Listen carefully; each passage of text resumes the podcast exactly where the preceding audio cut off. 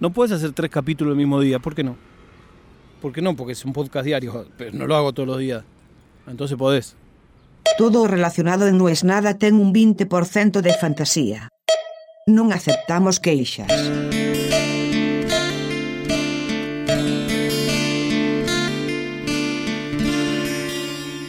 Hago tres capítulos el mismo día y es una de esas cosas que yo digo, wow, qué buena onda. Descubrí la rueda, qué innovador. y después, tres meses después, te escribe uno. Escucho uno cada miércoles que llueve, eh, así que todavía tengo tres más. a mí me gusta eso. Me gusta que no me hayan hecho caso en que era diario y que cuando el podcast era diario había gente que lo escuchaba una vez por semana, cinco juntos. Me gusta los que te dicen, lo escucho en orden, una, únicamente en orden. No me permito escucharlo de atrás para adelante, no me permito escuchar el nuevo. Ya sé que me quedan tantos. Porque son unos que desafían el modo en que fue hecho. Que era escucharlo hoy el de hoy. Todos los que lo escuchan de manera distinta a eso me encantan. Estoy agradecidísimo y sorprendidísimo de que Walter Algini, que escucha esto, se puso a desgrabar los capítulos hace un año yo dije voy a hacer el libro de No es nada, donde la idea de ese libro es la desgrabación de los capítulos con material agregado. Por supuesto, no desgrabé más que 20, que ni siquiera los desgrabé yo, los mandé a desgrabar. Y Walter lo está haciendo de una manera increíble por las suyas. Entonces ahora también me da vergüenza. Digo, yo quiero sacar ese libro. Ese libro va a tener cosas que dije yo. O sea, no estaría mal que lo haga. Pero digo, no fui capaz ni siquiera de desgrabarlo, está grabando Walter. No sé si da. Y ustedes saben que si algo es un principio que rige mi vida, es el copyright, por supuesto. Siempre en contra de todo lo que sea no piratear. Bueno, y entonces dije no puedes hablar tres veces en el día, pero lo estoy haciendo me ofrecieron una acción publicitaria sospechosa. A ver, ¿por qué sospechosa? Porque básicamente es una persona que no sabe ni quién soy. Es una persona que vio mis números en redes y dice, tenemos que hacer algo con, alguien potente, chao, este.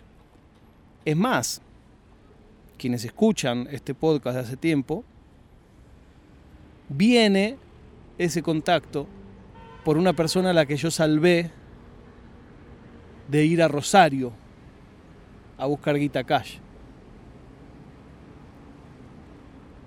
Esa persona al final me hizo caso, por suerte,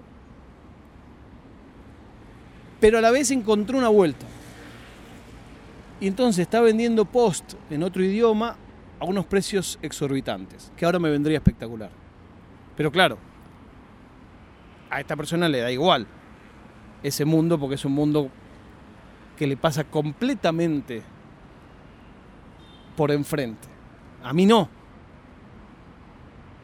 Y entonces yo dije, mira, yo no voy a promocionar algo en lo que no creo. No voy a decirle a nadie que compre algo que yo no compraría. Lo que yo sí puedo hacer es entrevistar a alguien que cuente su proyecto y que sea esa persona que convenza o no a quienes escuchen. Pero yo no voy a decir nada que no piense. Tampoco, porque, a ver, quiero ser muy claro y transparente con ustedes, tampoco voy a decir, che, esto es una cagada. Cada uno hará su propia investigación, do your own research. De hecho, si yo creyera que es una cagada, 100% no lo haría.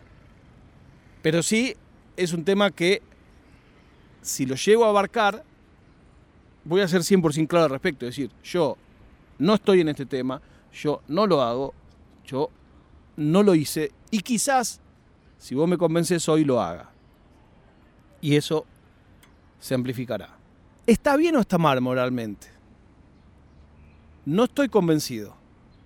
No es falsa modestia, no es falso maniqueísmo para que usted me diga, no, sos un capo, hacelo de verdad lo pregunto si está bien o está mal. O sea, yo sí tengo claro que no promocionaría algo que es una estafa. Ahora, algo que no sé qué es, ¿lo puedo promocionar o no? Siendo así de transparente. Por ahí no. Pero yo lo que sí siento y lo que sí dije es, yo voy a hacer todas las preguntas que considero oportunas. Esa es la condición. No me puede decir, no, de esto no se puede preguntar. Bueno, después de toda esa conversación, por supuesto, el chabón no contestó más. Eh, pero bueno, no sé, me quedé contento. De cierta manera me quedé contento. Claro, instantáneo pienso, es una cosa que se charla mucho, incluso puertas adentro. Si los influencers al hacer publicidad tenemos que poner hashtag ad o no. Entonces yo siempre digo, bueno, no, hay que ponerlo porque la transparencia y honestidad. ¿Y los de la tele por qué no lo hacen? Si justamente la publicidad no tradicional es que el auspiciante te paga y te dice, yo no quiero que esto vaya a la tanda, yo quiero que vos lo digas entre medio de la formación del equipo y quién va a jugar eh, al banco. Y ahí lo digas, porque si no la gente cambia. Entonces, la manera que encontré de que no cambien es que vos metas mi publicidad entre medio de la alineación de un equipo y del otro.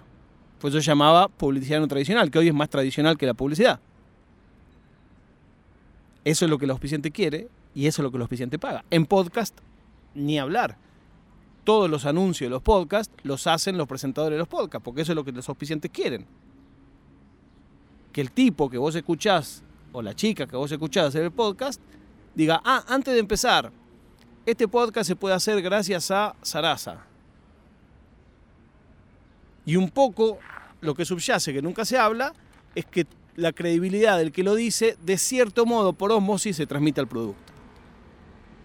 Yo, durante muchos años, tuve ofrecimiento de Microsoft para hacer publicidad y yo decía que no. Y de hecho, el día de hoy digo que no.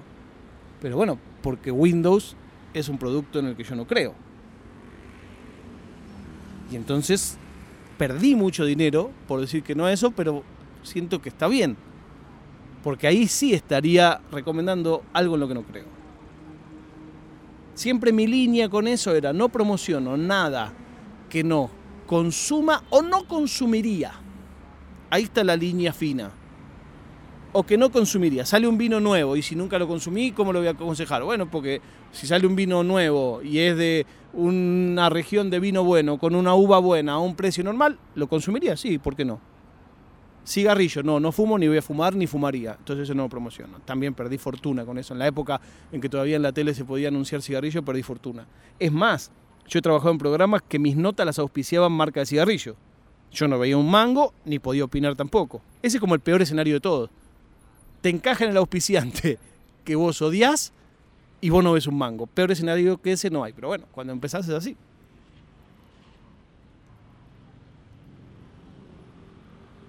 también siento que a menos empatía con el producto, a menos cercanía con el producto, más caro hay que cobrar. Porque el riesgo es más grande. Porque de verdad uno es responsable por el producto por el que pone la cara y por lo que dice de ese producto. Si yo mañana hago una publicidad de unas hamburguesas, las haría, y sí, porque yo comería y como de vez en cuando una hamburguesa es la comida que más me gusta en el universo. Si estoy en duda entre ir a Nobu o ir a comer una hamburguesa, no estoy en duda, ni voy a estarlo nunca. Si estoy en duda entre ir a comer a Tegui o a un negocio de hamburguesa rápida, no voy a estar nunca en esa duda. Si estoy en duda entre comer un plato que, me cocine Narda Lepes o eh, una cosa para calentar el microondas, no voy a estar nunca en esa duda. Pero ¿alguna vez comí una cosa calentada en microondas? Sí, por supuesto. Probablemente mucho más seguido que los platos que me pueda cocinar Nardalepe.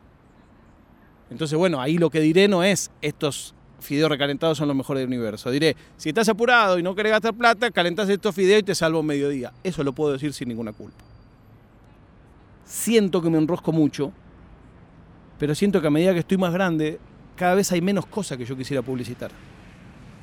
Y en efecto, cada vez hay menos cosas que publicito. y en efecto, así me va.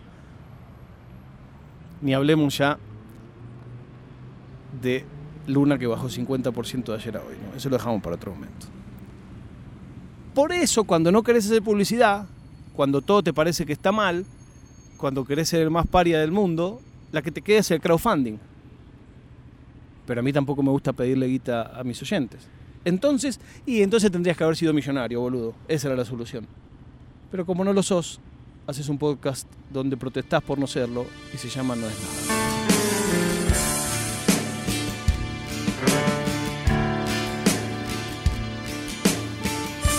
È una produzione di OfficinaNerd.com.